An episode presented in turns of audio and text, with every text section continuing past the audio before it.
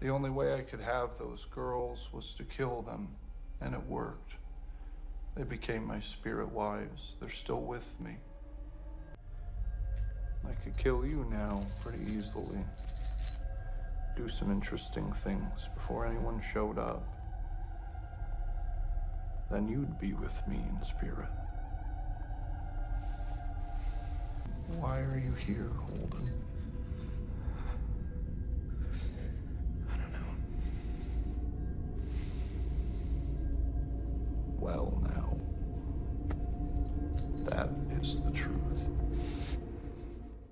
E aí, pessoal? Aqui é o Mosca Mecânica e eu sou o Felipe. Eu sou o Valote. Esse é o primeiro episódio do Mosca Mecânica completamente dedicado a uma série. E a gente vai falar da finada da Netflix, a Mind Hunter, que tem duas temporadas. A primeira temporada foi em 2017, a segunda temporada saiu em 2019 e ela é baseada num livro de mesmo nome que foi escrita pelo cara que viveu todas essas histórias, que é o John Douglas, e também por outro cara que chama Mark. E por um outro cara aí. o Mark, sabe o Mark? Foi um livro que fez muito sucesso junto com aquele livro Serial Killers. Eu lembro que todo booktuber aparecia com o Mind Hunter junto com o Serial Killers. e, foi, e foi esse livro que virou essa série. E eu fui pesquisar e eu descobri porque a série ela tem como produtores o David Fincher e a Charlize Theron. E eles, eles é, fizeram um pitch dela para HBO. A HBO não quis a série e eles continuaram com o projeto até que a Netflix aceitou e eu acho que foi um. Quando já tinha o projeto dela, a Netflix já era o, o, a galinha dos ovos de ouro, né? Então, David Fincher, Netflix, foi todo um frisson em cima e tal. A primeira temporada não fez o sucesso esperado, assim, de audiência. E a segunda temporada também não alcançou os níveis esperados de audiência. Eu acho que é complicado a gente é, fazer esses cálculos, essas análises de audiência com a Netflix, é sempre muito complicado, né? E eu é, e o Mateus... que dá pra gente saber é o que é comentado, né? Exato. O, que a gente, o que a gente vê nas redes sociais e tal, e não foi tanto, né? E eu acho que a própria resposta da Netflix para essas séries é sempre uma, um, um, resultado, né? Se não renovou, se a série tá parada, a gente ainda vai discutir isso nesse episódio, mas se a série tá parada é porque ela não é prioridade. Se ela não é prioridade, quer dizer que não deu bons números, né? Eu acredito que seja uma série que nunca para de ser assistida. Não tenho dados disso, mas sempre aparece alguém, pelo menos na minha bolha, falando que começou a assistir. Ou eu vejo algum, algum canal no YouTube que conhece a série e brota com vídeo sobre ela. Então eu acho que é uma série que ainda sobrevive na Netflix. Ela não é como algumas que elas desaparecem. Vou clicar aqui naquela, naquele dia N infinito. Tipo, Annie Family ah. tem os fãs delas, mas depois que ela foi cancelada, quem continua vendo? Ela não é redescoberta pelas pessoas, parece. Mind Hunter já acho que é outro exemplo. Eu acho que as pessoas sempre descobrem ela e por isso eu luto por mais temporadas. a gente vai falar aqui como é que a gente descobriu Mind Hunter, né? Como a gente foi atrás da série, como a gente se relaciona com ela hoje. Eu fui numa época muito específica da minha vida. Eu fui atrás dela porque ela tinha temas que, que me interessavam na época. Foi no meu último ano de faculdade, eu estava naquele processo de só de estudo, estudo, estudo, fazendo TCC, e eu estava pesquisando muito, muito, muito sobre Estados Unidos anos 50, 60, 70. Aí, alguém na minha timeline jogou que Mind Hunter tinha discutia muito sobre as mudanças sociais nos Estados Unidos é, na década de 70 e assim, brilhou meus olhos na hora, porque eu falei, ah, vou assistir aqui fingindo que estou estudando. Aí eu, eu fui e fiquei maravilhado. Eu fiquei muito maravilhado, porque era uma série que eu corria dela, não sei por que exatamente, mas eu não tinha muito apreço assim no início, quando todo mundo começou a ver em 2017. Eu só fui ver em 2019, então demorou para mim ir atrás dela. Só que eu fiquei maravilhado, eu gostei bastante, bastante, bastante. Eu fiquei. Porque eu sempre tive um pé atrás com a Netflix, eu acho que foi o primeiro momento que eu falei assim: uau, realmente eu não preciso ter o pé atrás com a Netflix em todas as produções. Algumas coisas eu posso confiar. Até hoje eu acredito que Mad Hunter seja a minha produção da Netflix favorita. Assim. Como é que foi com você? Você prefere Mad Hunter que Ozark? Sim, ainda prefiro Mad Hunter que Ah. Ozark. mas, talvez quando, mas talvez quando o Ozark acabar, quando já tiver um fim, assim, ela vai ficar como série finalizada na minha cabeça, né? Então talvez, Sim. então talvez roube esse primeiro lugar, mas a Mad Hunter ainda é a minha favorita da Netflix, com certeza. Sua favorita é Ozark? Da, da Netflix, sim. E qual que é o seu segundo lugar? Uh, peraí, isso, isso é uma pergunta muito. Muito difícil. Hã? Muito difícil, né? Porque quase não Essa- você- boa. Ah, não, eu, eu, eu discordo. Eu acho que a Netflix tem séries boas, sim. Pera aí, rapidão. Você me pegou muito de surpresa aqui. Ah, tá, tá, ok, ok. Me diga, qual é o segundo lugar, então? Eu gosto muito de Glow. Nossa, você foi em um lugar onde eu não esperava. Ah, Eu, eu acho, assim, eu gosto mais das duas primeiras temporadas, que eu acho muito, muito engraçada. Depois começou a ficar um pouquinho mais séria, assim. Mas ainda adoro a série. Eu gosto da, da, da animação do Bill Burr também, aquela F's for Family. Não sei se você viu já. Acho que outra coisa também que eu gosto da Netflix é outra coisa do David Fincher, que é aquela Love, Death plus Robots. É, eu não vi essa. Não, você não viu nenhum episódio? Não. Nenhum episódio. O bom dela é que você pode ir em qualquer um. Tipo, hoje de madrugada. Ah. Eu vou te indicar um, você vai ver ele só. E você vai gostar. Não, eu, eu não vou. Saco, Matheus. Eu, eu tenho uma regra pessoal com séries da, da Netflix, que assim, porque o, o departamento de marketing deles tem uma tem um negócio de, de enxurrada de, de, de, de propaganda, né? Uhum. Toda série assim que é lançada parece que é a melhor coisa do mundo, né? E então fiz uma não não não, não para filmes, filmes eu vejo de cara assim. Mas eu só assisto uma série da, da Netflix depois de um mês que ela foi lançada, se alguém ainda estiver falando dela. O que é raríssimo, raríssimo. Assim, toda série da Netflix passou um mês, ninguém mais tá falando que a série não, Não, existe então você não vai mais. assistir nada lá, porque o jeito que eles lançam, Mind é lógico Hunter eu um assisti mês porque as pessoas estavam falando.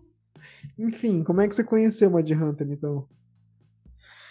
Então, Mind Hunter eu conheci por causa que você ficou pedindo pra assistir, né? Ah, é mesmo, Matheus? Eu lembrei. esqueci Então, mas- total, esqueci total. Mas, mas você fala pra assistir bastante coisa, eu não assisto quase nada, né? O que, o, o que me. Eu, eu assisto sim, tá?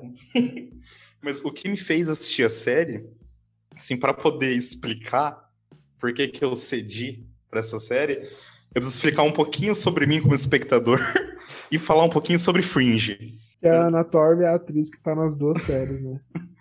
Não, é, eu preciso falar um pouquinho sobre Fringe. É, que- é que você não me conheceu durante 2010 e 2015. Não tinha outra coisa que eu falava. Só- Qualquer amigo meu que estiver ouvindo agora tá rolando o olho já. Fala, Sério? Até essa versão em áudio vai começar a falar em Fringe agora. É, não, então, é, Fringe foi uma série de 2008 a 2013, né? Que ela, começou assim, como, ah, é o arquivo X para essa nova geração, né? era uma copiazinha de Arquivo X bem descarada. A Fox percebeu que, que o público era muito fixo, que não tinha uma rotação, sabe? E eles liberaram os showrunners pra mete o louco aí, o público é fiel. E virou a série mais doideira, assim, do mundo. Doideira mesmo. E marcou demais, marcou demais, demais a minha vida. É uma das minhas séries favoritas até hoje. Não, não saia do meu pódiozinho lá junto com a famosa Buffy. E se você. Qualquer coisa que você vê hoje de ficção científica, fantasia, qualquer coisinha da Marvel, Stranger Things, qualquer coisa.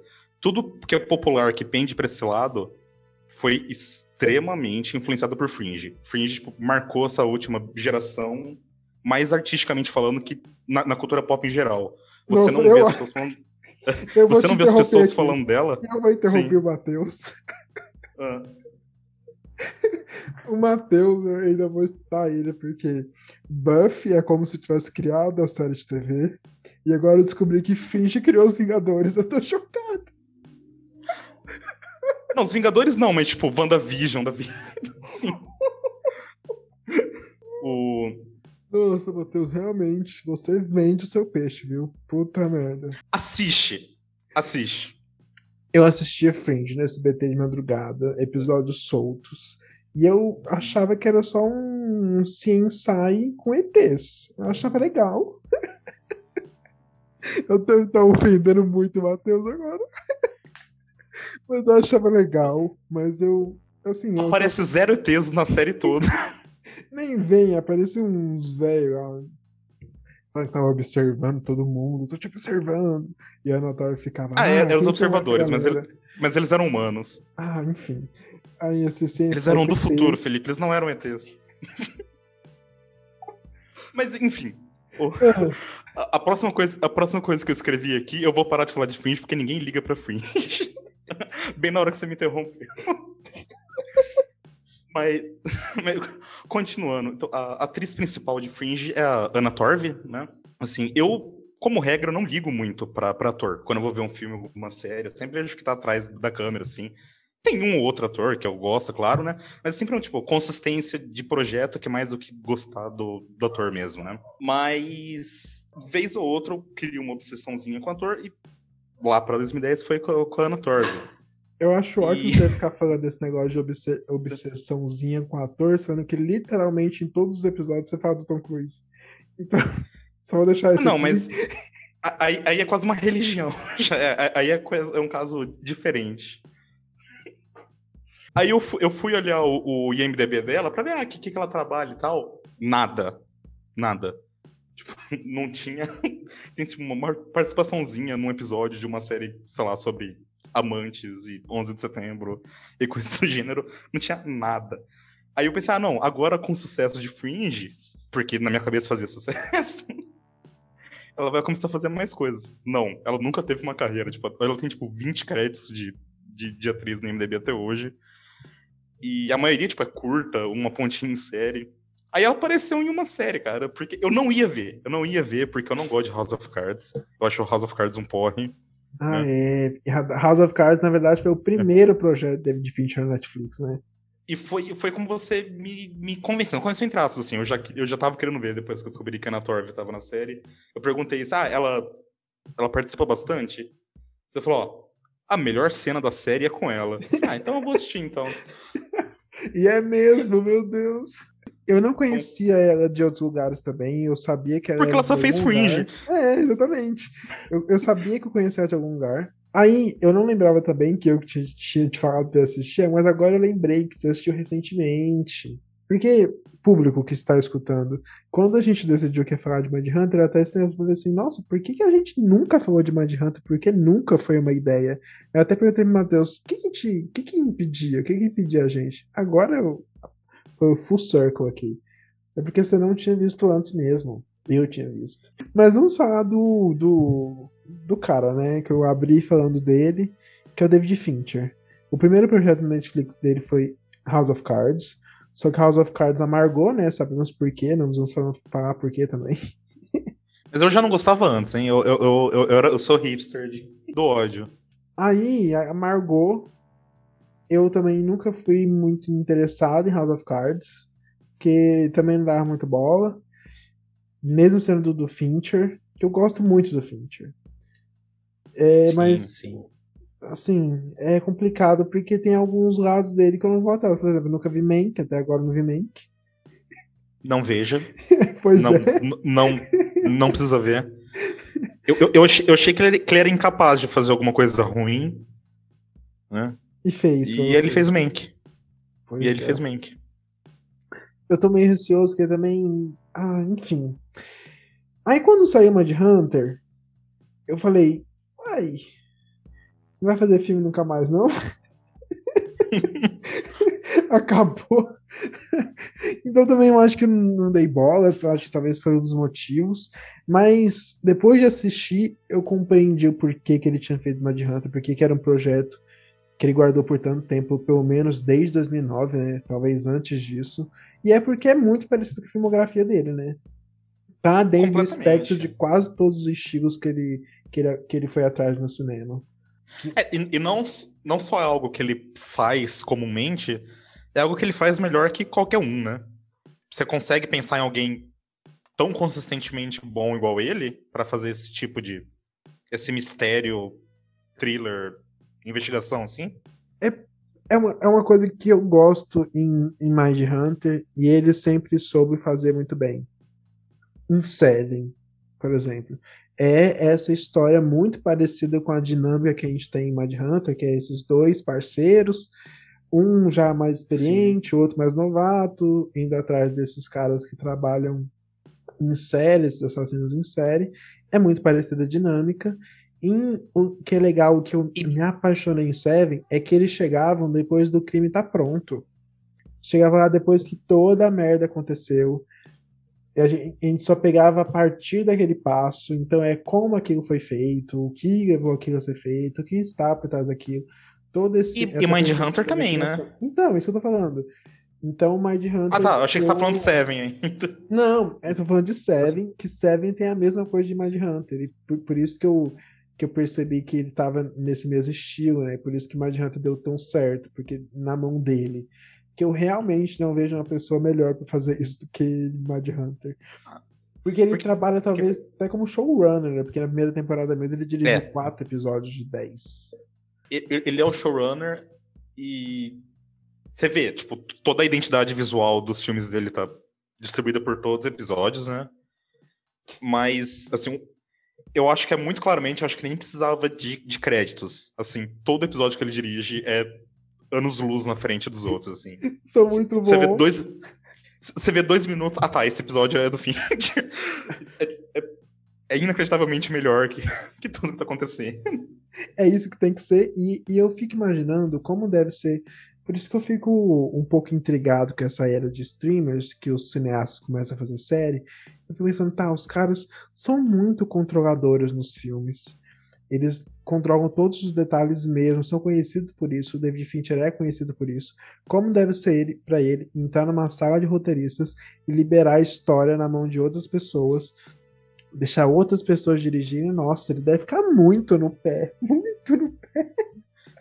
Cara, aquela, aquela entrevista que, que o Brad Pitt tava falando de como não dá nem pra ver filme com ele porque ele é um saco e não para de, de, de falar o que, que tá errado. Ah, essa cena deveria ter sido filmada assim, essa cena deveria ter sido filmada assim. Ai, Imagina você trabalhar com ele de supervisor. Só tem dois jeitos de gravar, um certo e um errado. Tomar no cu, David Fincher. É um, é um Cara, daqueles tem... caras, né? Mas mas tem aquele canal lá do Every Frame a, a, a Painting, você sim, já sim, conhece esse canal, né? Sim. Tem um vídeo que explica o, o, método que o Fincher filma, tipo, Fincher, e o outro jeito é errado. É tipo, é! É! É! o cara segue cada movimento, ah, enfim. É incrível. Mas é um daqueles caras. Ah. É, é, o cara que ele é ah. muito gênio, mas você só consegue aguentar as obras. Se tu senta para conversar, deve ser Complicado. Não, não ele, ele, deve ser um cara chato. Mas um, uma coisa assim, tipo, uma, uma reclamação que a gente sempre ouve por aí é dos imitadores do, do Tarantino, né? Ah, e a pessoa acha que é só fazer um sangue, alguma coisa assim, e acha que é o Tarantino, e criticam muito, né? As pessoas que imitam Tarantino. Sim. Tá na hora de começar a criticar quem imita o Fincher. A, pessoa acha que é só tirar a câmera do, do, do, do tripé e escurecer um pouquinho a imagem, que é o Fincher. né? Para, imitador do Fincher só dá merda, cara. Só dá merda. A única coisa que te lembra é que, que aquilo dava pra ser melhor, sabe? Por isso que Mind Hunter é, tinha, eu acho que tinha a possibilidade, tanto por ser a adaptação de um livro tão famoso, de ter o projeto há muito tempo, desse negócio em Hollywood de, de mão em mão, tinha a possibilidade desse negócio cair em outras mãos, não vim com a qualidade que teve, mas graças a Deus foi na mão do Fincher. Igual a gente está é, comentando fora da, da gravação. A filmografia dele é sobre isso. Sim. Até rede social, que tem esse, esse negócio de história real, tem a ver com esse negócio de true crime, se a gente pensar que o Mark Zuckerberg é um criminoso. é uma história de origem de um, de, de um vilão, aquilo lá, né?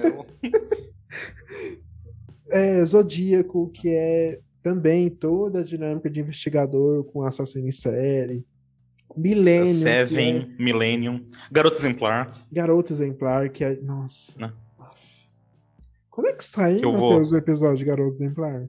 Botando Assim que a parede sociedade galera. aceitar que é o melhor filme dele. Nossa, quando a já sociedade aceitei. Já não é o bastante pra gravar esse podcast?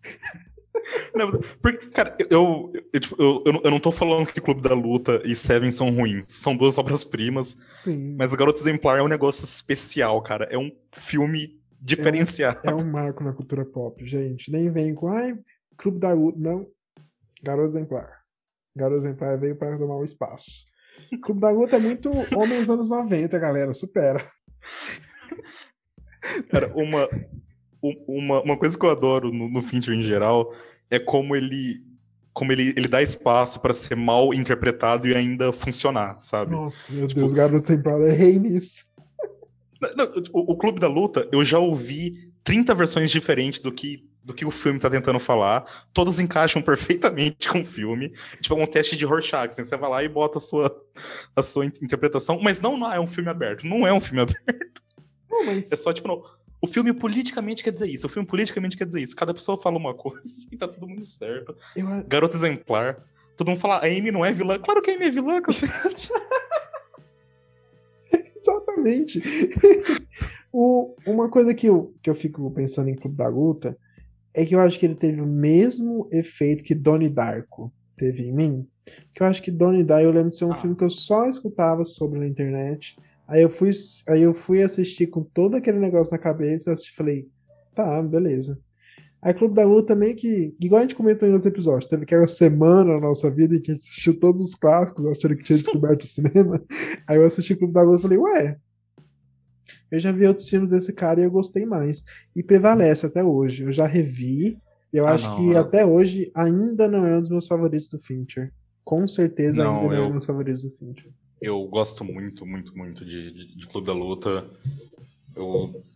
Ah, é, eu, eu acho que. Eu acho que merece o, o lugar na, Uhum. na- na cultura pop que ele tem, assim. Eu, eu acho que sim. Eu tô falando que, pessoalmente, eu acho que por causa de toda essa bagagem que eu tive antes de ver ele, que, meu Deus, é o filmão, é, enfim, plot twist, toda essa discussão desgraçada, acabou fudendo com o filme na minha cabeça.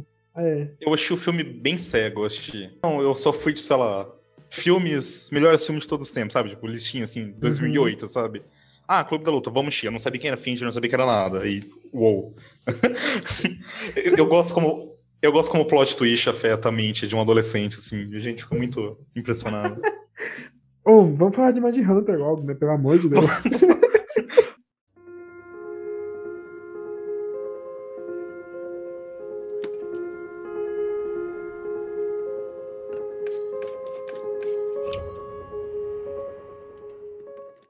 Ah, inclusive, a gente precisa dar um, um alô, pelo menos, pro Joe Penhall, que foi o dramaturgo aí que criou a série, né? Porque já a série do Fincher, a série do Fincher, Sim, é sim. que ele dá identidade visual, mas ele não é o criador.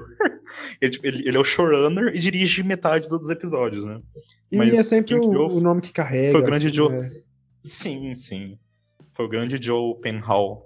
Bom, para vocês Sim. que estão escutando, eu e Matheus entramos num acordo que é: se você nunca viu Mind Hunter, o desafio aqui é que você termine esse episódio querendo ver Mind Hunter. E para quem já viu, relaxa, vai ser recompensado com o quanto gosta da série. A gente só não vai falar spoilers demais, principalmente sobre a segunda temporada, para essa galera aí que nunca viu. Mas já que a primeira temporada tá toda a base, vamos discutir bastante ela. Vou aqui dar um resuminho sobre o que a série é para quem aí nunca viu e tá um pouco perdido sobre essa assassinada da Netflix. Mind Hunter. A gente deveria ter feito isso no começo do episódio, Não, né? super, a gente sempre deixa pra depois. Agora que a gente já falou meia hora de Anna Torv e, e Clube da Luta. Mind Hunter, o nome é auto-explicativo. Gente, caçadores de mente. É um pessoal, uma galerinha, indo atrás de uns psicopatas. Porque, que nem eu já disse aqui, antes dos anos 70, no FBI, na polícia estadunidense em geral, acreditava-se numa prevalência assim, de crimes passionais. Ah, morreu fulano, marido matou. Morreu ciclano, primo matou, mulher mandou matar. Era muito assim.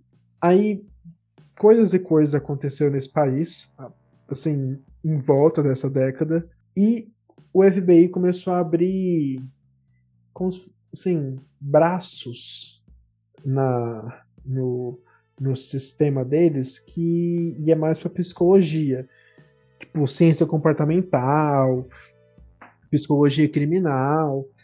E a gente acompanha o cara que quem escreveu o livro foi o John Douglas, né? Foi ele, a gente está acompanhando a história dele, mas na série tem outro nome, que é o Roden Ford, que é interpretado pelo Jonathan Groff, o gostoso Jonathan Groff. da afinada Glee. da afinada Glee. E o parceiro dele, que é o Bill Tent, que na, na vida real era o Robert Hessler, acho que é Robert Hessler, se eu não me engano. E eles, assim, no meio da jornada deles, encontra uma, uma, uma doutora, que ela não é da FBI, mas ela estuda é, em algum aspecto essas pessoas que cometeram alguns crimes, que é interpretada pela Ana Torv, a queridinha do Matheus, faz a Wendy Carr na série, e que na vida real era a doutora Anne Walbert. Aí, a primeira temporada, basicamente, a gente acompanhando esses, esses três, o Holden, o Bill e a Wendy, abrindo todo um departamento no FBI e assim, já dando um spoiler, mas é vida real, então acho que não é spoiler, eles meio que deram força ao novo a nova nomenclatura desses assassinos que é serial killers. Não existia, né, esse esse termo antes, aí começou a pegar com o trabalho deles, o que eu acho incrível. Porque eu acho que sempre acreditei que serial killer era uma coisa natural. Tipo, ah, serial killer sempre, sempre existiu serial killer. É que a gente é, cresceu num mundo que é... isso sempre existiu pra gente, né? É, é estranho novo, pensar né? que certas coisas te, teve um começo. Né? Porque foi muito é, recente. A gente para, faz o quê? 50 anos isso, velho. Se a gente parar pra pensar aqui, será que existia serial, é, seriais, serial killers Seriais killers? Ou Assassinos killers? em série. Assassinos em série. Assassinos em série. é que... que existia assassinos em série antes? A gente só não sabia? É claro que existe. É que é, o policial, o polícia não sabia. Mesma coisa que, que nunca pegam um aqui no, no, no Brasil, por exemplo. Você acha que não existe? Não, Lógico é porque que existe. tem toda uma questão de que eles falam até na série, né? Muitas das causas dessas pessoas existirem é por conta de alguns vícios sociais, de algumas coisas sobre a nossa estrutura social, todo enfim. É porque, apesar de que algumas coisas existem só no mundo, entre aspas, contemporâneo, realmente algumas dessas estruturas é de desde sempre, né? Tanto a, a relação com a mãe, que eles exploram muito na série, né? Todo o rolê do, do assassino com a mãe na infância, com a família problemática, enfim. É realmente. Deve que existir o assassino em série pra caralho. Nossa. Cara, era muito fácil matar alguém, tipo, de 200 anos atrás até o começo da, da, da humanidade. Era muito fácil. É, era, era só não ter ninguém por perto, sabe? Acabou, ninguém vai pegar você. Por que você tá com sangue na sua roupa? Ah, é porque é 1700, todo mundo anda com sangue na roupa. Mas vamos lá. É, é, um, uma coisa legal, uma coisa legal deles começando a, a, a, descobrir esses assassinos em série é que eles vão, tipo, eles começam a chamar, tipo, assassinos sequenciais. Eles Sim. começam, tipo, a, muito, muito, muito do, do começo estudar o que que é isso, né? O que eu, o que eu logo assim de cara quando eu assustei sobre o termo, logo nos primeiros episódios já fui no Google, já fui pesquisar quem era o cara, porque se eles tinham descoberto isso mesmo, é porque me assusta.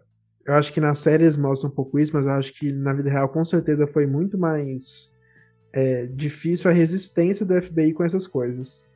Porque na série, dois episódios, o FBI fica meio relutante, depois tá de boa, já conseguem trabalhar de boa. Mas imagina isso na época, chega uns caras e fala assim, ó, é o seguinte, eu quero entrevistar o Ed Kemper, E eu quero sentar com o cara, bater um papo pra gente fazer nosso projetinho aqui, velho. Eu não sei também, né? Porque eu acho que o FBI só é FBI porque eles foram em caminhos que. meio sujos, assim. Acho que por isso que deu certo. Vamos falar do, do dos personagens? Porque eu quero chegar Vamos. na bunda do Jonathan Groff. A série já chega no mundo dele, é tipo uma das primeiras cenas, né? A, a, primeira cena ele vai fazer uma, uma negociação, tipo, já, a câmera já começa na bunda dele, assim. Eu fico chocado, gente. Botaram uma calça estourando nas pernas do menino. E o David Fincher, com os casting dele, né? Já conversei com você bastante. Ele tem um casting muito malandro.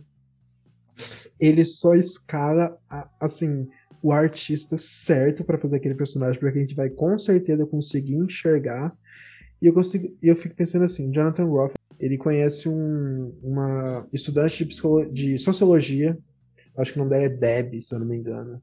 Posso estar falando mais, mas acho que é Deb. Ele conhece a Deb e tem um, tem um romance com ela. E o jeito que o trabalho começa a afetar ele no relacionamento, ele pensa, será que o David Fincher fez tudo de propósito? Porque ele, para, ele, ele parece muito. Eu, nossa.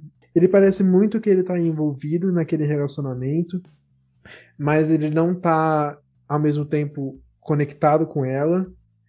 Aí eu já lembro pro casting dele, aí eu lembro de Glee, que ele fez praticamente o mesmo personagem. em Glee ele era um cara obcecado pelo trabalho que não conseguia criar nenhum relacionamento com as pessoas. Que que você já assistiu alguma coisa do Jonathan Groff antes disso? Você assistiu Wooking, inclusive? Eu achei o quê, perdão? Wooking, uma série dele da HBO. Não, não. Eu acho que a única coisa que eu tinha visto antes era o, o Hamilton. Hamilton? É, o, o, o musical. Eu, eu tinha acabado de assistir Hamilton e a gente foi. Não, não propositalmente. O musical da, da, da Disney lá, o, que é a peça de, de teatro mesmo, né? Ele tá em Hamilton? Tá. Ele, ele, é, um, ele é um dos principais. oh, não, peraí. Eu, eu vou, vou refazer. Ele não é um dos principais, ele é o destaque. Ele não aparece tanto, mas ele rouba todas as cenas que ele, que ele, que ele aparece. Tô chocado, eu não sabia, não. É. E aí eu. Só isso que eu tinha assistido. É. Nossa, então você conheceu ele mesmo é. em Mad Hunter. Sim, sim. A, a, a, minha irmã conhecia ele de, de Glee, né? Ela, ela tinha falado, ah, esse cara faz Glee lá. Uhum. Mas. Ah, ele faz Frozen também, pô. Ah, é? eu não vi Frozen direito, então. Mas é, ele faz ah, mas, eu, eu acho que o maior testamento desse poder que o Fincher tem em, em escalar a pessoa certa é o Ben Affleck em Garoto Exemplar. Exato. É isso que eu vi pensando. Assim, as pessoas esquecem agora em 2021 que o, ben Affleck, que o Ben Affleck foi a vida inteira considerado um ator ruim. Isso mudou em Garoto Exemplar. Assim, essa fase de é, meia-idade depressivo, alcoólatra que ele tá passando, que tá fazendo uma atuação boa atrás da outra, foi o David Fincher que começou em Garoto Exemplar. Total.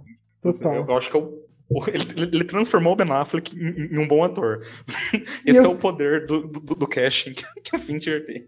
E eu fico exatamente no casting do Jonathan Groff, é o cara que é conhecido por musical, é um cara que, foi conhecido, que é conhecido em Glee, por ter feito números musicais, depois ele foi pra Rookie, que ele fazia um, um, um, cara gay e era cena de sexo todo episódio.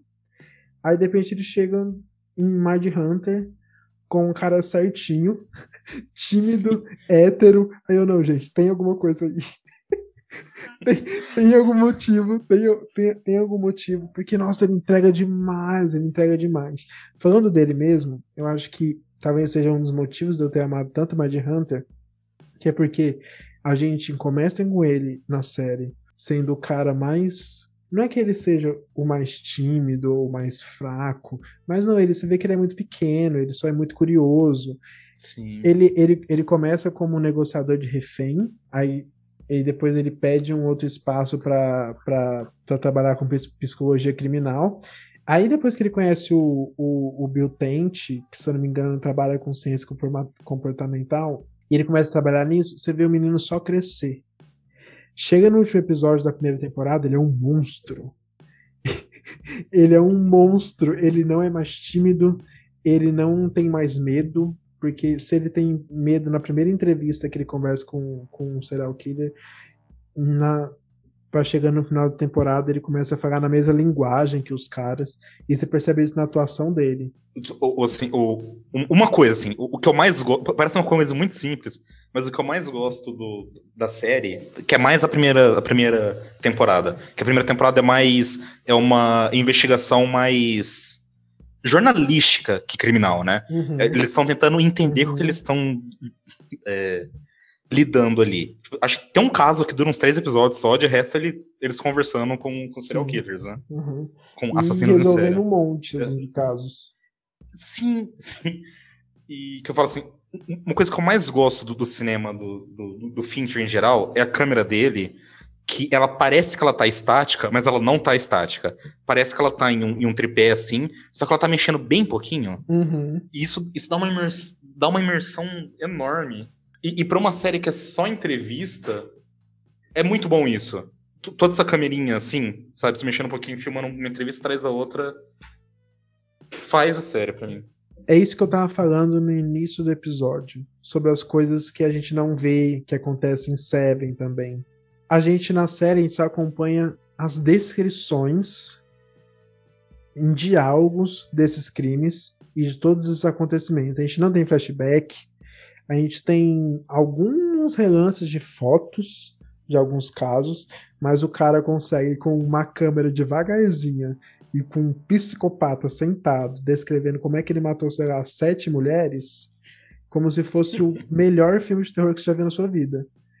É, é só- Aquela cena em Sim. que o Ed Kemper levanta, coloca a mão na garganta do, do, do, do Holden e fala assim: Ai, que legal, ó, só a cartilagem. Aí você aperta aqui, a pessoa morre na hora e não sei o que. Você fala, ah, que legal.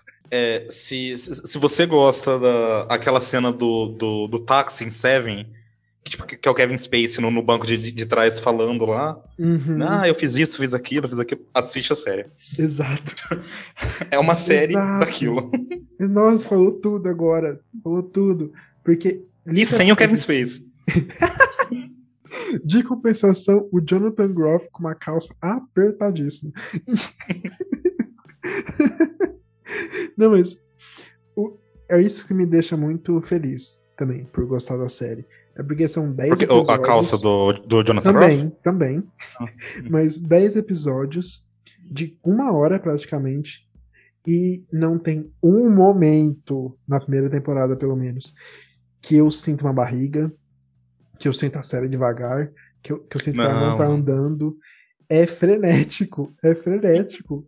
Porque não é só o Holden que a gente vê todo esse desenvolvimento também. Eu acho muito legal o desenvolvimento do Bill. Porque é um cara. É que é é basicamente aquele clichê, né? E eu acho que, inclusive, também que eles mudam os nomes dos personagens na série pra gente poder pegar esses arquétipos de personagens já, já muito perpetuados no audiovisual. Mas é aquele cara carrancudo, fechado, a mente dele é aberta, só que não é a mais aberta de todas, então o Holden tem que amaciar, e ao mesmo tempo que o Holden parece muito racional, às vezes ele também é muito coração na dupla, e o Bill vai pra, raça, pra razão, já fala ração, aí o Bill já é mais a razão. Eu acho isso muito legal, porque equilibra, e não tem nada melhor do que quando a gente vê essas coisas de baricops, assim, tipo parceiros, dois caras num carro andando por aí resolvendo coisas, é equilíbrio, né? É como eles se chocam, né? Como acontece esses atritos. É, que- aquele negócio que a gente tá falando de. Que, você, que a gente não, você tá falando no comecinho, de, de ser uma, uma época de muita mudança por lá, né? Que do, do finalzinho dos anos 60, tudo mudou, tudo era liberado, tudo Sim. pode. Você vê. Tem, tem esse pensamento deles assim: ah, tá tudo liberado, vamos fazer coisa nova, fazer- vamos ir aonde ninguém foi, mas tá sempre na, na cabeça deles qual é o limite disso. Qual é o, qual- até onde eu posso ir, até onde eu posso ir. E são pessoas assim, é são pessoas até que bem liberais pros anos 70, mas uma hora ou outra, uma hora ou outra eles te, te atravessam com o pensamento da, da época assim, Uhum.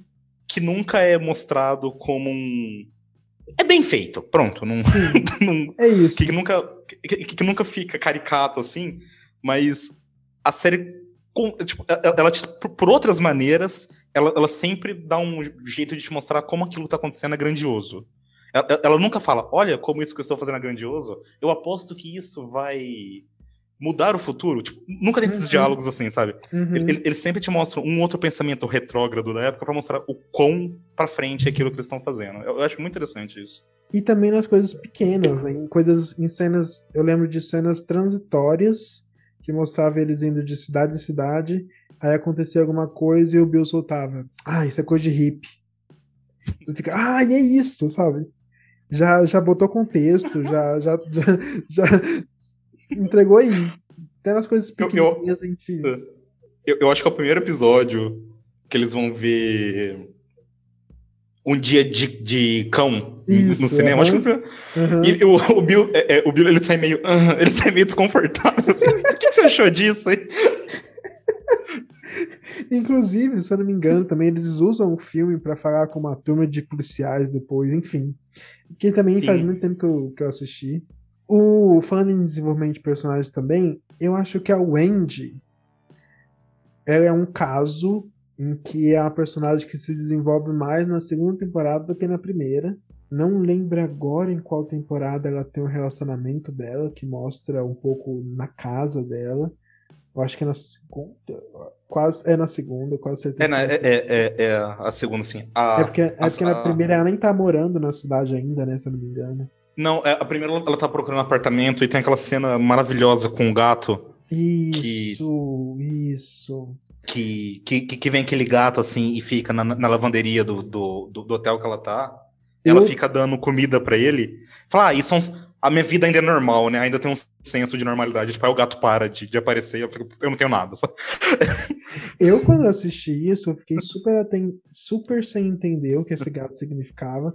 E eu só fui descobrir quando o David Fincher contou mesmo o que significava. Porque eu fiquei perdidinho nesse plot do gato. Nem tem como dizer que é um Ah, tá. plot. Que, que, que que o David Fincher falava? Que eu, às vezes, falei, pô, Eu, assim, eu vou te contar o que, que eu achava, né? Eu achava que era só assim, ah, tá mostrando como é que ela se relaciona, assim, mostrando que ela tem um pouco de empatia, que ela não é só esse robô de teorias e planos e, enfim.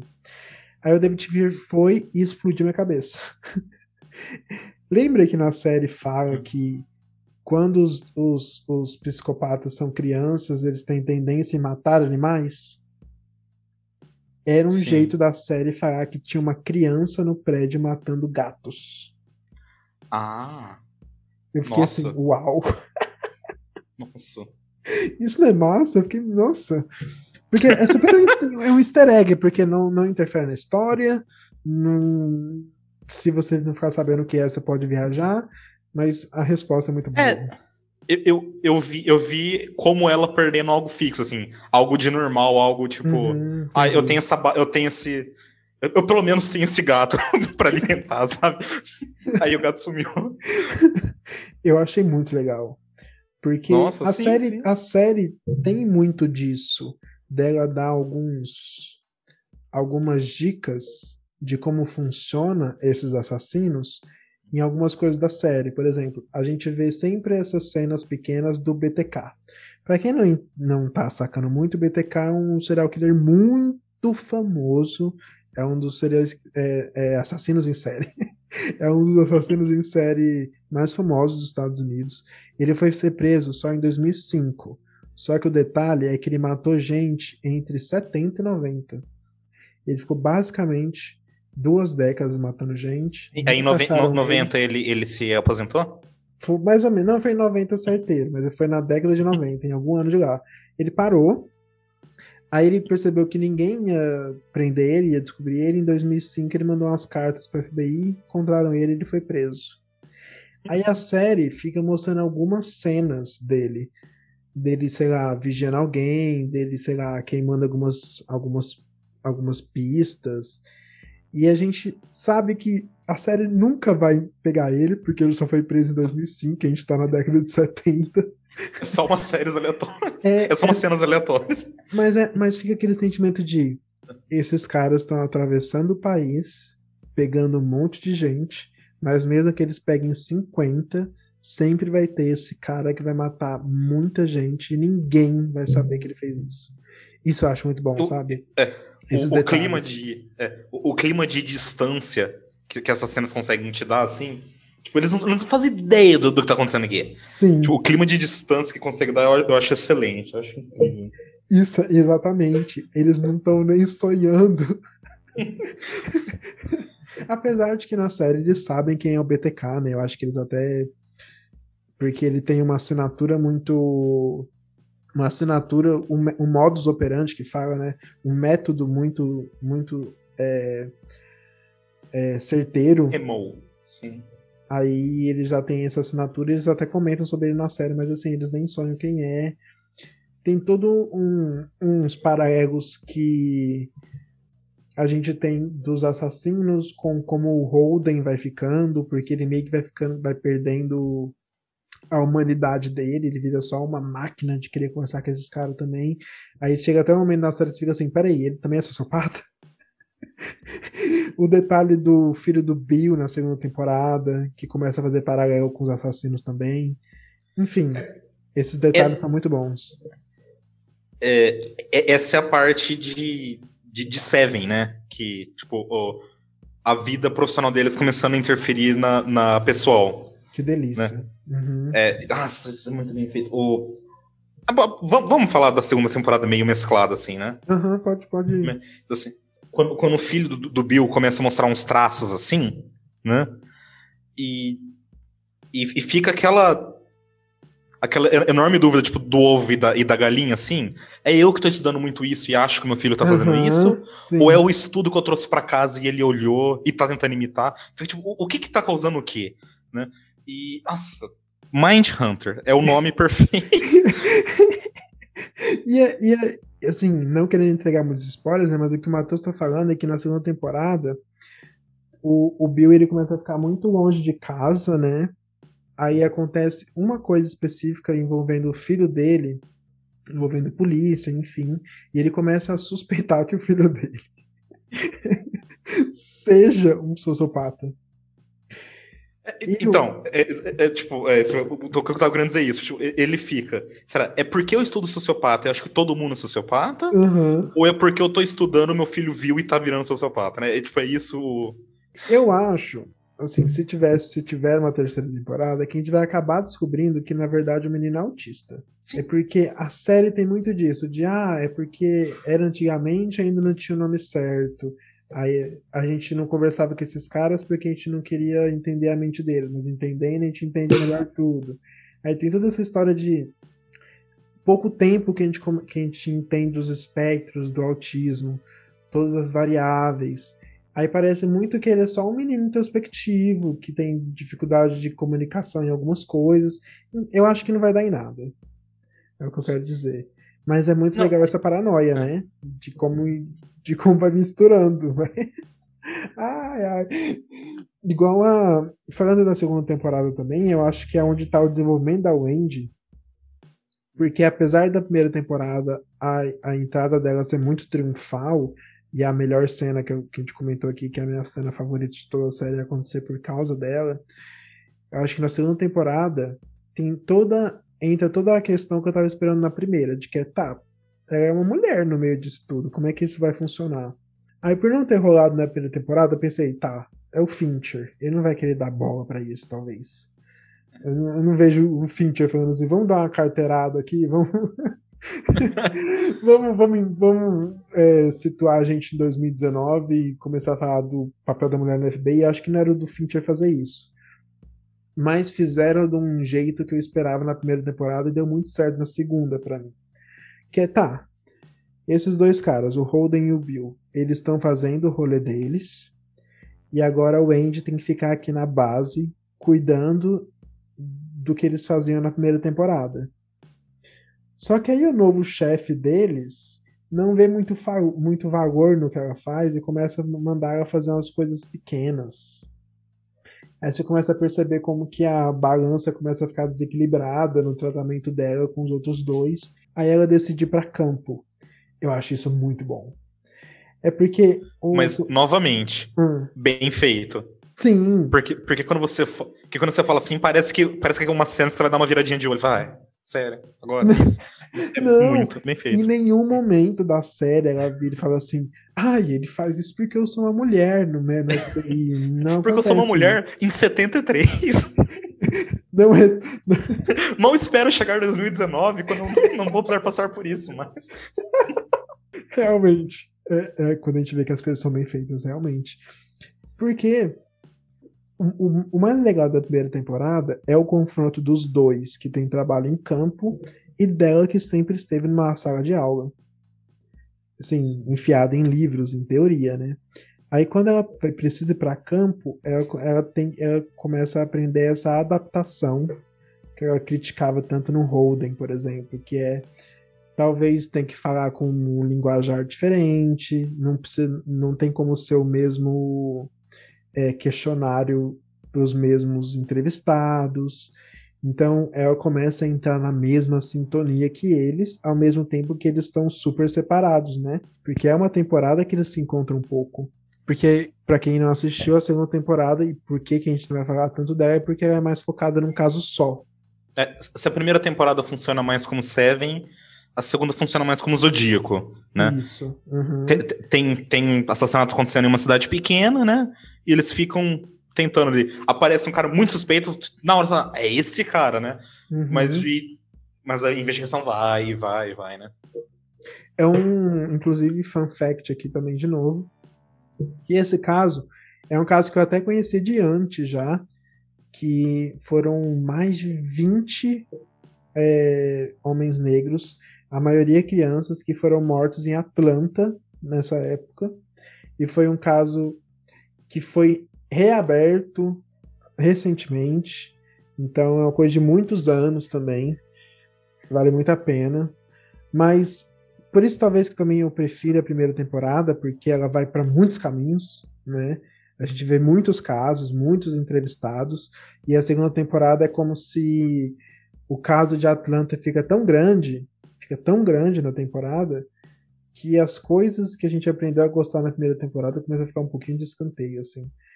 Por exemplo, a segunda temporada, para quem acho que a maioria das pessoas conhece, na né? segunda temporada eles, eles entrevistam Charles Manson. É incrível. Inclusive é o mesmo ator que faz o Charles Manson no Era Uma Vez em Hollywood. Sim, eu não sei se você ficou sabendo, mas você sabia que ele, é, que ele teve que mentir pro, pro Tarantino? Por quê? Porque o Tarantino chamou ele pra fazer o teste. Sei lá, não sei se o Tarantino chamou, mas ele foi fazer o teste.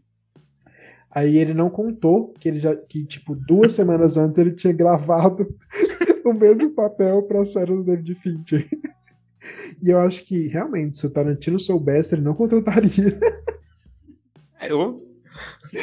Mas, mas mentir para ganhar papel é uma coisa bem Tarantino de se fazer, então eu, eu acho que no final ele respeita o cara.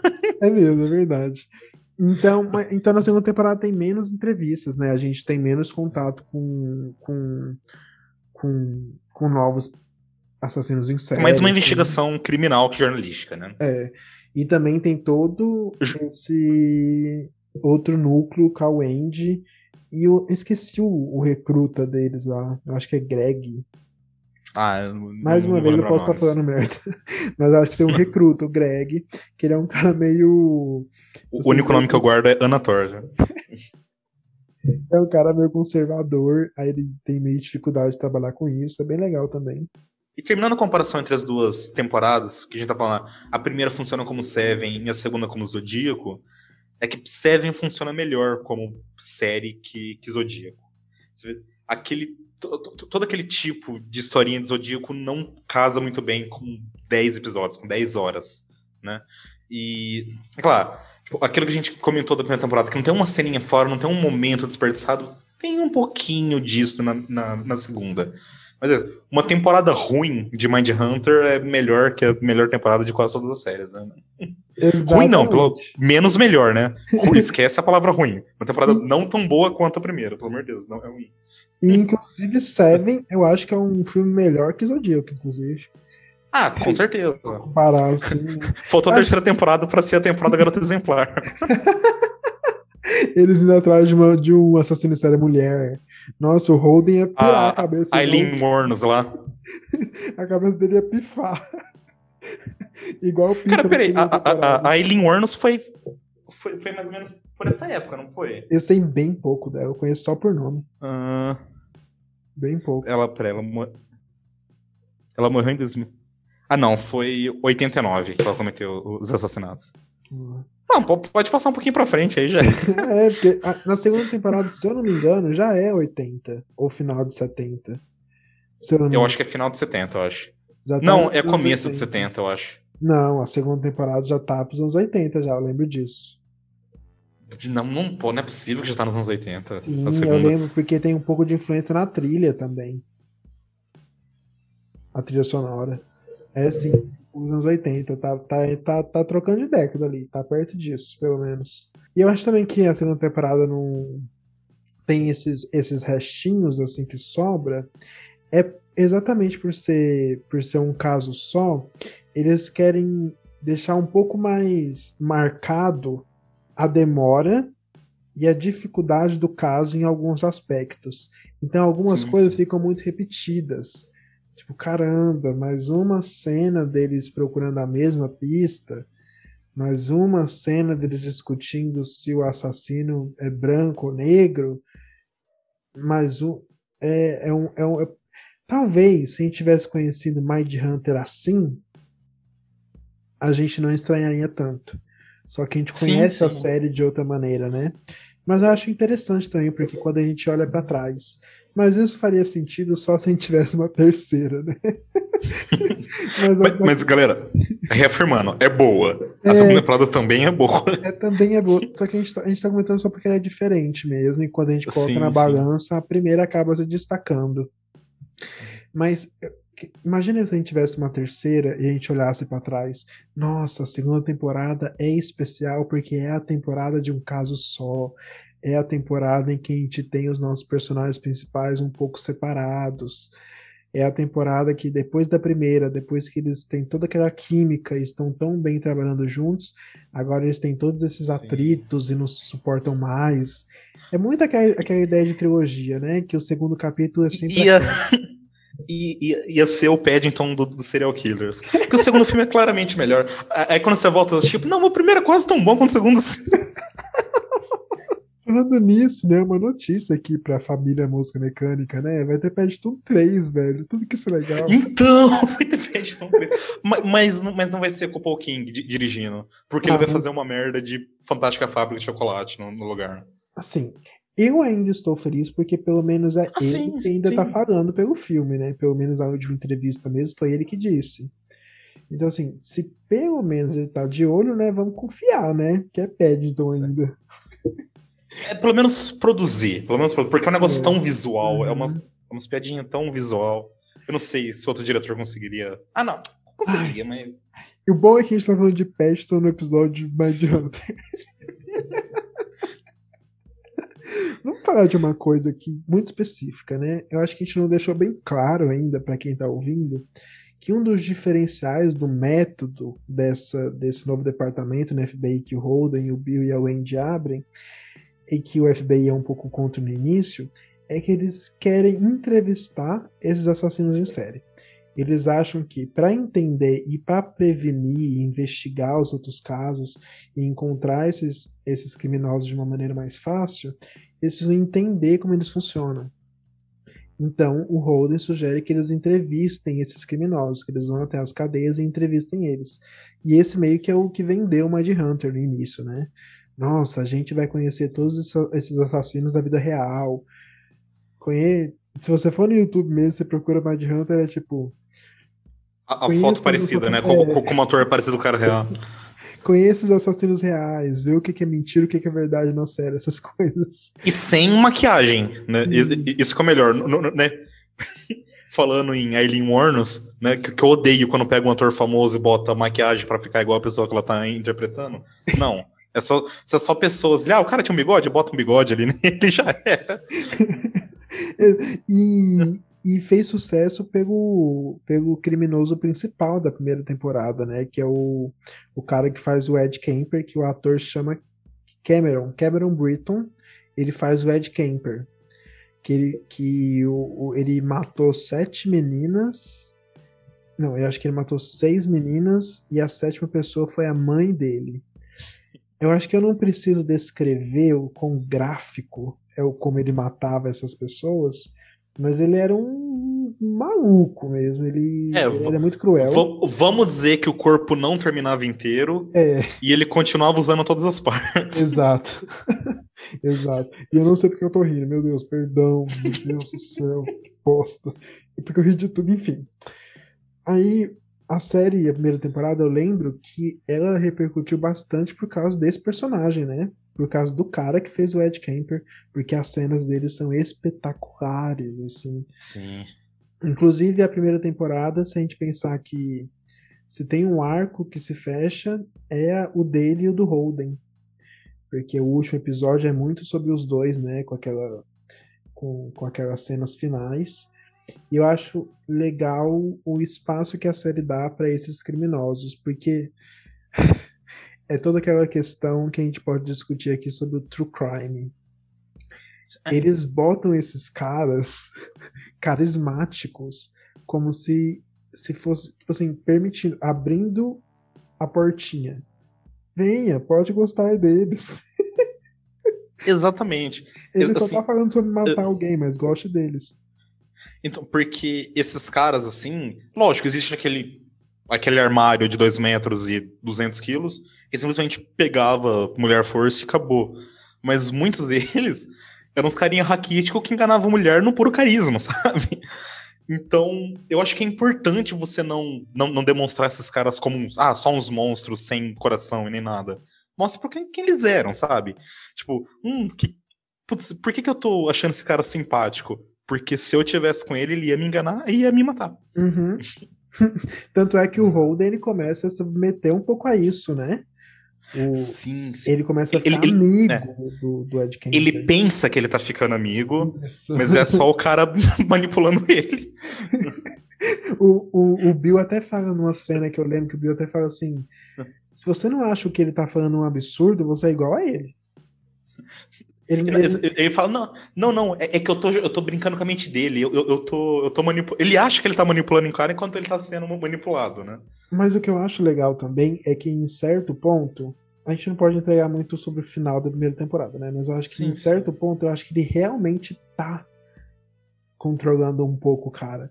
Porque, que nem eu disse, ele vira um monstro. Ele começa a ficar tão bom no que ele faz, que ele começa a ficar cheio de si. E, e ele começa a acertar em tudo. Por que, que o projeto dá tão certo? Porque ele começa a acertar tudo todo canto, todo canto do país, as pessoas começam a pedir ajuda pra eles porque ele é muito bom. Então, em certo Sim, ponto, você pensa assim, é, meio que tá funcionando, meio que eu acredito que ele tá mexendo com a cabeça desse psicopata também. Mas na real ele não tá. Nossa, é, é, pra, pra quem gosta de assassino em pra quem gosta de histórias sobre assassino em série. pra quem gosta coisas dessa assim, o, esse, esse personagem do, do Jonathan Groff, ele parece muito uma história de origem pro, pro Graham, do. Que, que- faz o Hannibal, que o, o livro que ele aparece mais é o Uhum. Dragão Vermelho, né? Que é aquele cara que ele ficou tão proeficiente e entrar na mente do- do- dos serial killers assim que. Né? Que ele consegue imaginar cenas, essas coisas. Como se fosse uma história de origem disso, né? O cara começando a, entender como é que funciona essas coisas. Então, tipo, é mais uma recomendação pra quem gosta de Hannibal. Sim. Isso da, da gente se identificar, não se identificar, não é a palavra certa. Achar Mas simpático. Isso, simpatizar. Isso, simpatizar, essa é a palavra exatamente. Isso da gente simpatizar com esses, com esses criminosos é o que faz a série não ser maniqueísta. Total, na verdade. Porque é muito fácil a gente pegar todos esses vilões, colocar um pouco de camadas, a gente terminar assim, ai, talvez eu entendo aonde ele chegou, por que, que ele chegou até esse momento, então este vilão é um pouco complexo, mas não é só nesses caras ruins. A gente também tá falando, que nem eu tô falando aqui, o, o Holden, ele não é o, o personagem bonzinho entre a primeira e a segunda temporada, em que você acredita em tudo que ele faz e todos os métodos dele são válidos. Tem um momento na segunda temporada que você começa a achar ele insuportável e cheio de si. E é onde, Sim. além do. Ele não aceita que ele tá errado em nenhum momento, né? Isso, aham. E toda a situação do Bill também, com o filho. O cara. o cara não consegue parar em casa, tipo, ficar com a mulher dele. Não consegue cuidar da situação do filho dele que tá sendo investigado por policiais, uma criança. Ao mesmo tempo, ele tem que cuidar de toda a culpa que ele sente, porque ao mesmo tempo em que, ele tá um dia de folga, ele se sente culpado porque tem gente matando uma galera por aí. Ele é o único mais duas pessoas que tá a par de como esses caras funcionam. Enfim, não é passando pano pra, pra agente federal, protegendo a polícia nem nada, não. Mas eu acho legal quando mostra que o cara realmente sente um peso no trabalho, né? Que ele é responsável por coisas que realmente dependem de vidas, assim. Eu acho isso muito legal. É. Por isso que eu gosto muito E- mais do Bill na segunda temporada do que do Holden. Ah, sem, sem, sem dúvida. Mas eu- uma coisa que eu mais gosto de, de, de como eles mostram os, os assassinos é porque eles tentam o máximo não tomar um lado. Assim, é, é lógico, assassinar é errado, não é isso, não é isso que eu tô falando. Mas tomar um lado assim do, do, do que é pra você achar deles. Tipo, eles mostram, ele tem todo um, um. Ah, aconteceu isso, isso, isso, isso. Mas todas essas coisas de true crime, principalmente os não, os não documentais mais ficcionalizados, assim, Uhum, eles escolhem dois lados. Ou essa pessoa é um monstro, ou essa pessoa é uma vítima. uhum, E eu não gosto de nenhum dos dois lados, ah, com exceções. Sempre tem exceções, né? uhum. Mas, assim, tem, tem muita coisa assim que mostra, ah, esse cara, quando era pequeno, ele foi abusado, a mãe dele queimava ele, o pai dele fazia ele. Tipo, falar, ah, tá, quebraram a cabeça dele quando ele tinha quatro anos, ele não teve nenhuma chance. Mas você nunca fica, tipo, com. com assim. Ah, ele é uma vítima, coitadinho. Você fica meio. Ele não teve nenhuma chance. E, sabe, e continua assim. A série consegue.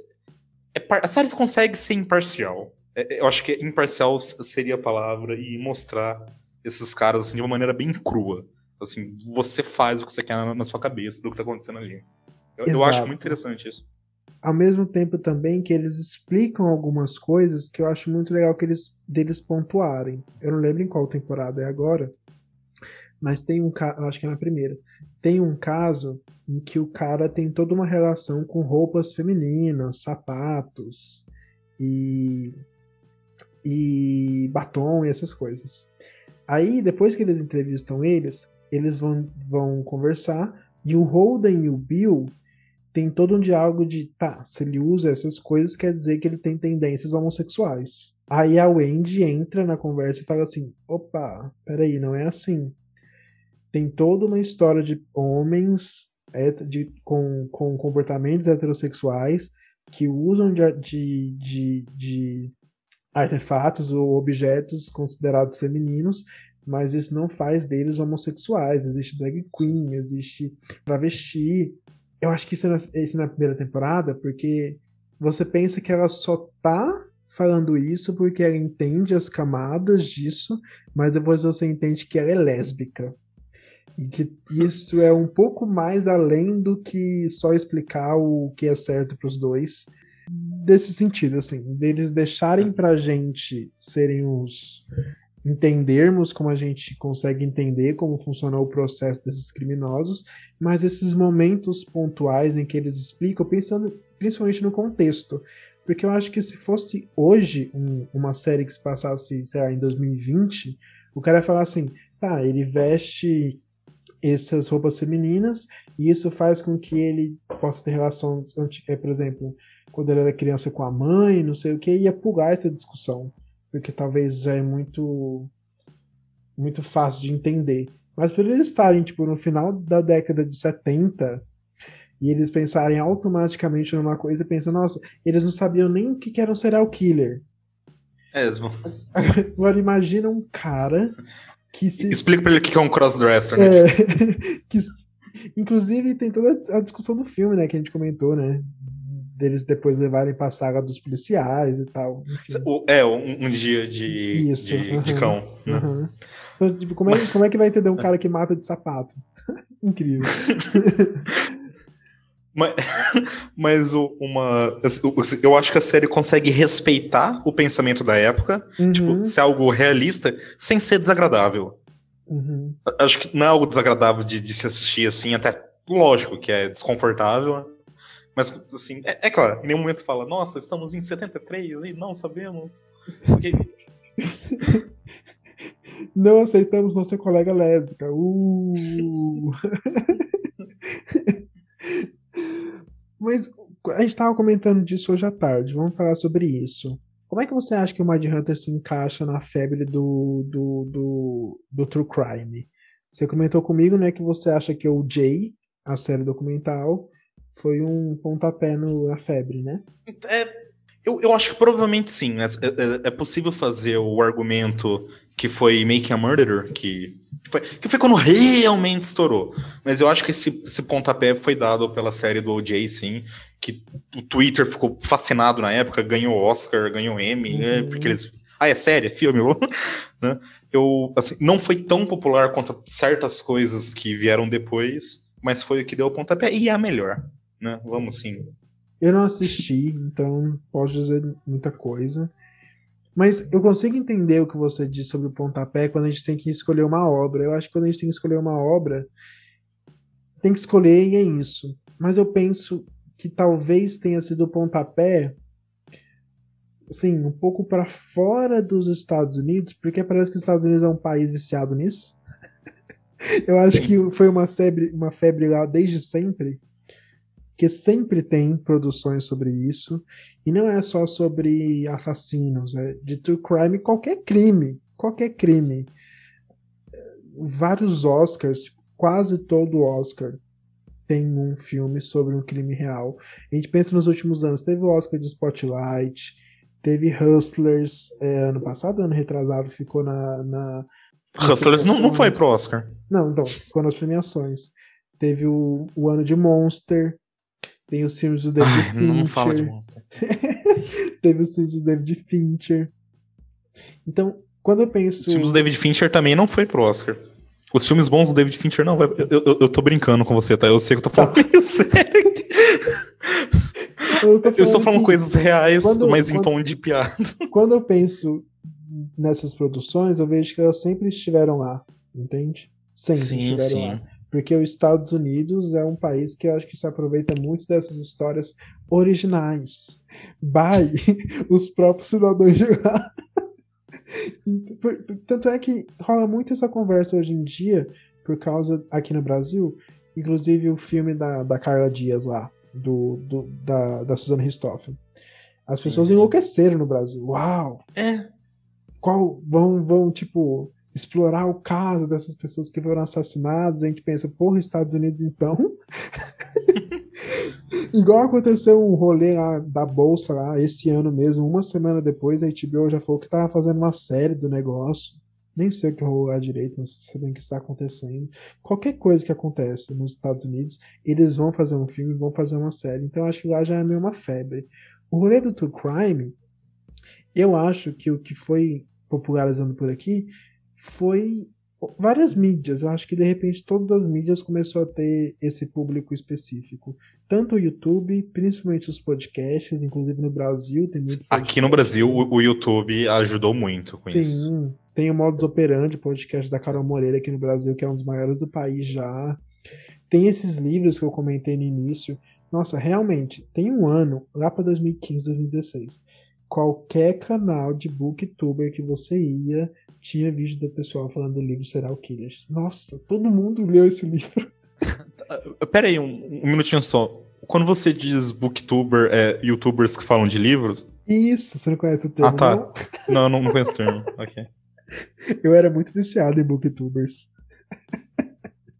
Hoje é, um, hoje é um ramo meio pequeno no YouTube, porque deu uma morrida, assim, né? Porque o livro morreu. Que ninguém lê mais. Exato. Mas, por exemplo, tem alguns. O vídeo de hoje eu vou ler um tweet.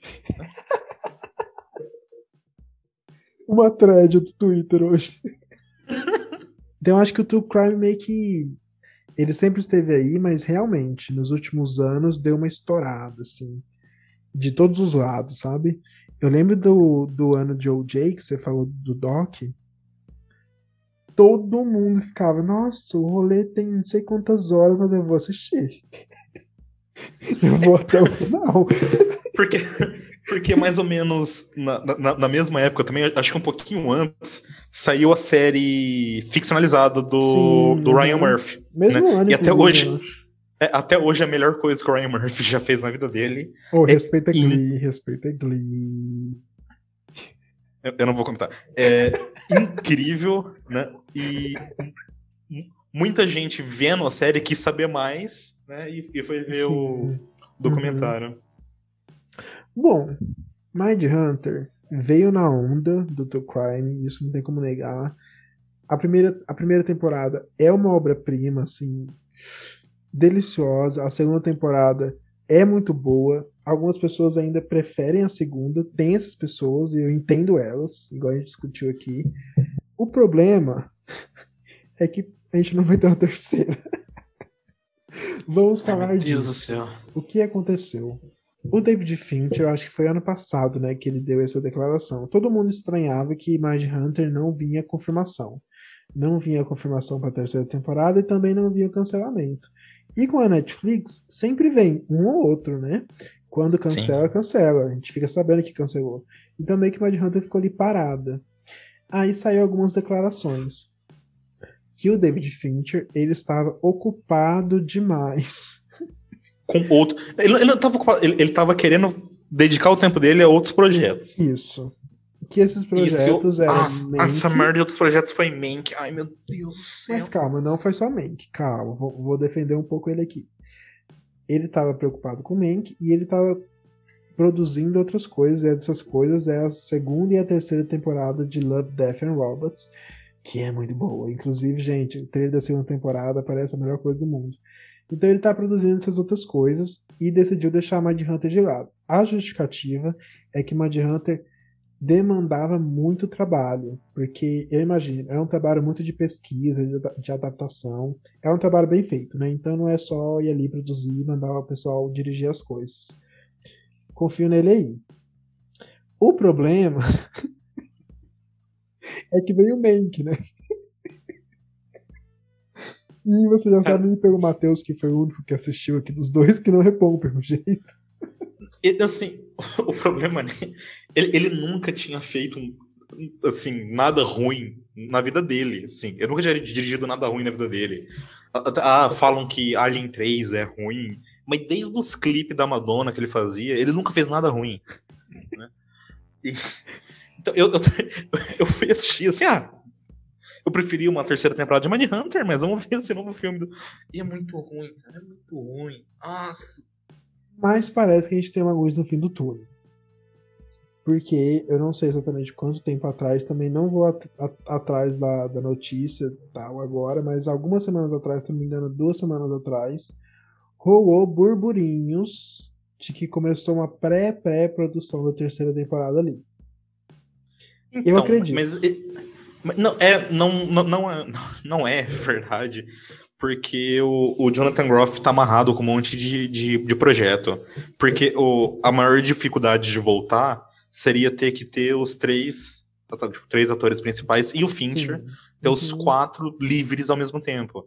Ana Torv, tá tudo bem que ela é desempregada a vida toda mesmo, mas o... Eu tô falando isso como um, como um Sim, lamento, eu sim, queria que ela sim, trabalhasse, com certeza. mas ninguém gosta dela. Aparentemente. E, e o Jonathan Groff, principalmente de- depois de Hamilton agora, ele, ele tá no topo do mundo, ele tá fazendo um monte de coisa, e ele não vai ficar livre tão cedo assim não, cara. Ele não, não vai. Eu acho que quando se fala que tem burburinhos e uma pré-pré-produção, não é gravar ano que vem, assim. Mas eu acho que vai acontecer, Matheus, porque Então, ó, conhecendo a Netflix, eu acho que se fosse pra ter parado, já teria cancelado. é, mas- se você for no IMDB, por exemplo, vai estar lá de 2017 2019. Não, não tá só o tracinho assim. Tá tipo finalizado já. Falando assim. do CMDB, Cara, falar, esse burburinho aí é a mesma coisa de, de sempre. Ele solta uma notícia que não existe pra ver como o público reage. Se tiver muita gente reagindo positivamente, eles, né? Eles Ai, vão fazer. Matheus. Mas, entra na, entra na Ca- esperança, cara. cara, eu não vou querer, eu, eu não vou depender da pessoa Fincher. Tipo, se, se eu confio no diretor Fincher. Se ele ah, vai ter uma terceira temporada, tá tudo confirmado, ele, ótimo, eu confio que vai ser uma temporada boa. Mas, cara, é só ver, é só ver. Olha todos os filmes do, do Fincher, com exceção do Brad Pitt, que é outro maluco. Quem que trabalhou com ele mais que uma vez? Ninguém aguenta esse cara. Você acha, acha que as pessoas querem fazer série com ele? Saco. Mas assim, a questão original. Como que seria o sentimento pra você Você queria que, se fosse pra cancelar, cancela mesmo? Ou vai ficar assim meio que abandonada pra sempre? O que, que você prefere? Ficar nesse vai, vai, vai e volta pra sempre? Ah, Ah, é bom é bom ficar nesse vai e volta pra sempre, porque vai enfim, né? É bom se alimentar. Eu acho que, assim. Eu gostaria. a- a não- a não ser que a não ser que dê na telha dele que ele quer que ele queira fazer um outro filme que discuta quem na verdade escreveu o roteiro de um filme que o roteiro não importa, né? Ah, sabe, sabe aquele filme que o roteiro não importa, que a gente liga pra direção de arte, pra fotografia e que avançou o cinema décadas nisso? Então, vamos discutir quem escreveu o roteiro, que ninguém liga pro roteiro. né? Enfim, vai. Eu prefiro que fique nesse vai e volta também. Porque eu acho que uma hora sai. Uma hora sai, porque o David Fincher ele não é bobo. Eu acho que esses caras, eles gostam de terminar as coisas. Sabe? Pelo menos uma temporada final, assim. Termina as coisas. Não. Mete o, o chute no balde, cancela mesmo, fala que a segunda temporada é a final, acabou, e a gente não fica esperando isso mais que fica um sentimento amargo. Você fica. Ah, na verdade eu nem sei o que eu prefiro. Então. mas- Mas é poético, né? É, é verdade. Esse, esse sentimento amargo, essa, essa- é quase metalinguístico, né? É como se a gente esperasse que daqui 20 anos as pessoas falassem assim: gente, lembra daquela série incrível que nunca terminou? Caramba, cara. Tipo, essas coisas que ficam na história. Ou, ou- ou eles estão esperando uns 15 anos pra fazer a Eileen Warnos, né? Não era Eles estão esperando alguns anos pra colocar o pessoal em 2005 prendendo o BTK. É igual o Twin Peaks. Tem, tem uma cena perdida lá no, no- no- no- último episódio. Eu te vejo em 25 anos. Depois de 25 anos, eles fizeram outra temporada. Na verdade, eu quero um filme de Mind Hunter. Só com o Holden passando umas férias na praia, só pra meter o Jonathan Groff de sunga. Por favor, gente. Por favor, é tudo que eu preciso. Pessoal, eu acho que o que eu preciso, assim, assim é, terminar é porque a gente falou muito sobre o desenvolvimento dos personagens, como a série é marcante por esses, por esses temas e os- o contexto histórico. Mas quando a gente tá falando de Fincher também, e, e eu particularmente, quando tô falando da Netflix, eu sempre penso, tá, como é que é a produção dessa série, né, em, em- em- questão técnica, assim. Porque tem algumas coisas na Netflix que me desagrada muito. Porque tem todo aquele negócio de algoritmo, então algumas coisas quando são primeira temporada, eles não investem todo o dinheiro do mundo. Enfim. Mind Hunter eu gosto que Sim. tudo é tão on point desde o início, porque não tem como, com os nomes envolvidos, não tem como ser uma coisa de baixa qualidade. Então, quando você pensa que a série se passa nos anos 70, quando você olha para a direção de arte, é uma coisa que me deixa maravilhado, que é, não é aquela coisa que, ei, olha como essas pessoas se vestem, olha esse carro, é lógico que você está assistindo algo dos anos 70. Olha aqui, olha, o nosso, no- olha que deslumbre esse trabalho que a gente teve com o cenário. Olha esse, esse terno dos anos 70. Não. Se você assistir a série assim. A pessoa, a pessoa entra no carro e começa a tocar um disco, assim. Isso, super. O que super acontece hoje, né? Mas não, se você É. assiste 10 minutos de Mind Hunter sem nenhum contexto, é fácil de você ser enganado e falar assim, ué, essa, passa, essa série passa em 2010. Porque tá tudo tão certo. É os anos 70, os cenários são anos 70, mas tudo é tão direitinho, tão imersivo, a trilha sonora perfeita, principalmente da segunda temporada. Eu lembro que a segunda temporada tem um pouco dos anos 80, porque a trilha é influenciada sobre, é, com isso. E tem todo um rolê de música black também, por causa dos meninos de Atlanta. Então tem muito rock, muito jazz na segunda temporada. Eu acho que é uma série que dá pra se aproveitar em tudo, assim. Assiste na melhor, na melhor tela, na maior tela que você tiver em casa, porque é, é muito bonita também. E tem todo o rolê de câmera que o Matheus disse, sabe? Você vai assistir uns caras meio doidos indo prisão entrevistar uns psicopatas, mas. Caralho, que câmera! É, porque nesses últimos anos, eu não sei se eu. Acho que eu já, já até comentei em algum outro episódio sobre isso, mas. Aproveitar que teve o, o Snyder Cut esses dias aí, que Hum. todo mundo tava comentando sobre o, o 4.3. né? Uhum. Nos últimos anos, essas mudanças de aspecto estão acabando. Tá tudo ficando naquele 2 por 1 que seria um Uhum. 16 por 8 na, na verdade, né? Uhum. Que, que é o melhor formato. Ah, dá pra passar em cinema, dá pra passar em TV. É um, é um bom. Meio Assim, você não termo. perde muito. Uhum, é meio uhum. termo, você não perde muito em nenhum dos dois. E o Fincher dominou esse formato. Ele, Ai, que delícia. Só de pensar Ele naqueles, chegou- naqueles planos abertos. Nossa. ele dominou. Ele, ele sabe fazer. Tipo, é um negócio completamente cinemático que não perde nada na sua TV. Assim, ele, ele é o papai de- desse formato aí. Nossa, Né, que delícia. 16 por 8. E E, quando- Ah, cara. fala. A série tem toda uma linguagem própria também, né? Quando eles mudam de cidade, aparece aquele letreiro gigantesco assim na tela. Pá, Arkansas. Pá, Atlanta. A cidade deles, Quântico. Pá, é muito legal toda a linguagem dela. Inclusive, o, o primeiro episódio, né? Tem, tem. Tem uma cena que eles vão pra uma balada, né? Tá uma luz vermelha e a música torando. E aparece só as pessoas falando sem sair nenhum som e fica com legenda embaixo. Sim! Né? Que- que é tira- É uma cena tirada diretamente do filme de, de Twin Peaks que a gente tava falando aqui, os últimos dias de Laura Palmer. Falo, "Cê- o cara, to- todo diretor rouba, né? O- O, Uhum. Fincher vai lá e rouba do Lynch, ele sabe de quem ele tá roubando, cara. O- o- a grande marca de um gênio é saber roubar de outro gênio, e é o que o Fincher fez. Um David roubando do outro David. É isso aí. Eu, eu não tinha pensado nisso. Enfim, a série é muito bonita também. O que, que a gente tá entregando pra vocês? É a bandeja. Tem tudo. Tem atuações do cara. É Porque a gente falou muito sobre os personagens, mas, gente, como esse elenco manda ver. O a Wendy no elevador. Gente, quem assistir, vai atrás dessa cena que eu tô falando. Quando vocês verem essa galera no elevador, você vai saber exatamente da cena que eu tô falando. É como se o seu país tivesse ganhado a Copa do Mundo, galera. Nossa, é bom demais. E eu queria deixar um recado aos produtores. Empreguem a Ana Torv. Por favor.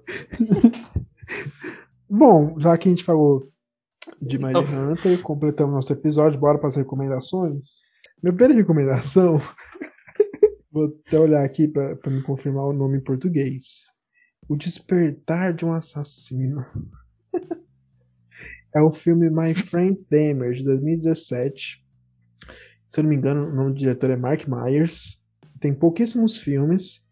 E é um, é um dos filmes que lançou o Ross Lynch. Quem assiste aquela péssima série da Sabrina conhece o Ross Lynch, que é aquele músico que também agora é ator, né? Então, ele faz esse Dahmer, que é um, um é, assassino em série muito famoso nos Estados Unidos. Ele é conhecido por matar homens.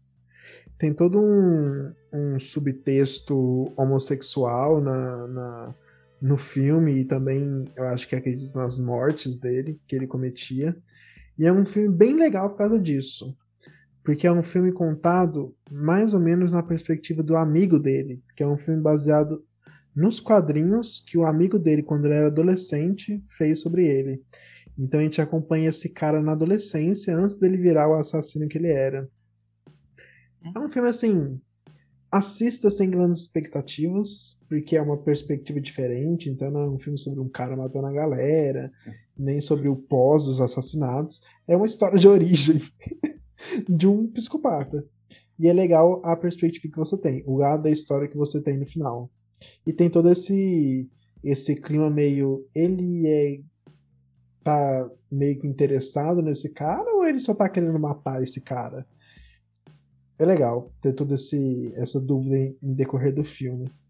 E minha segunda recomendação é uma série da Netflix também, Inacreditável, Unbelievable, que é uma série de 2019. Na verdade, não é uma série, né? É uma minissérie de 2019 que tem um elenco extraordinário.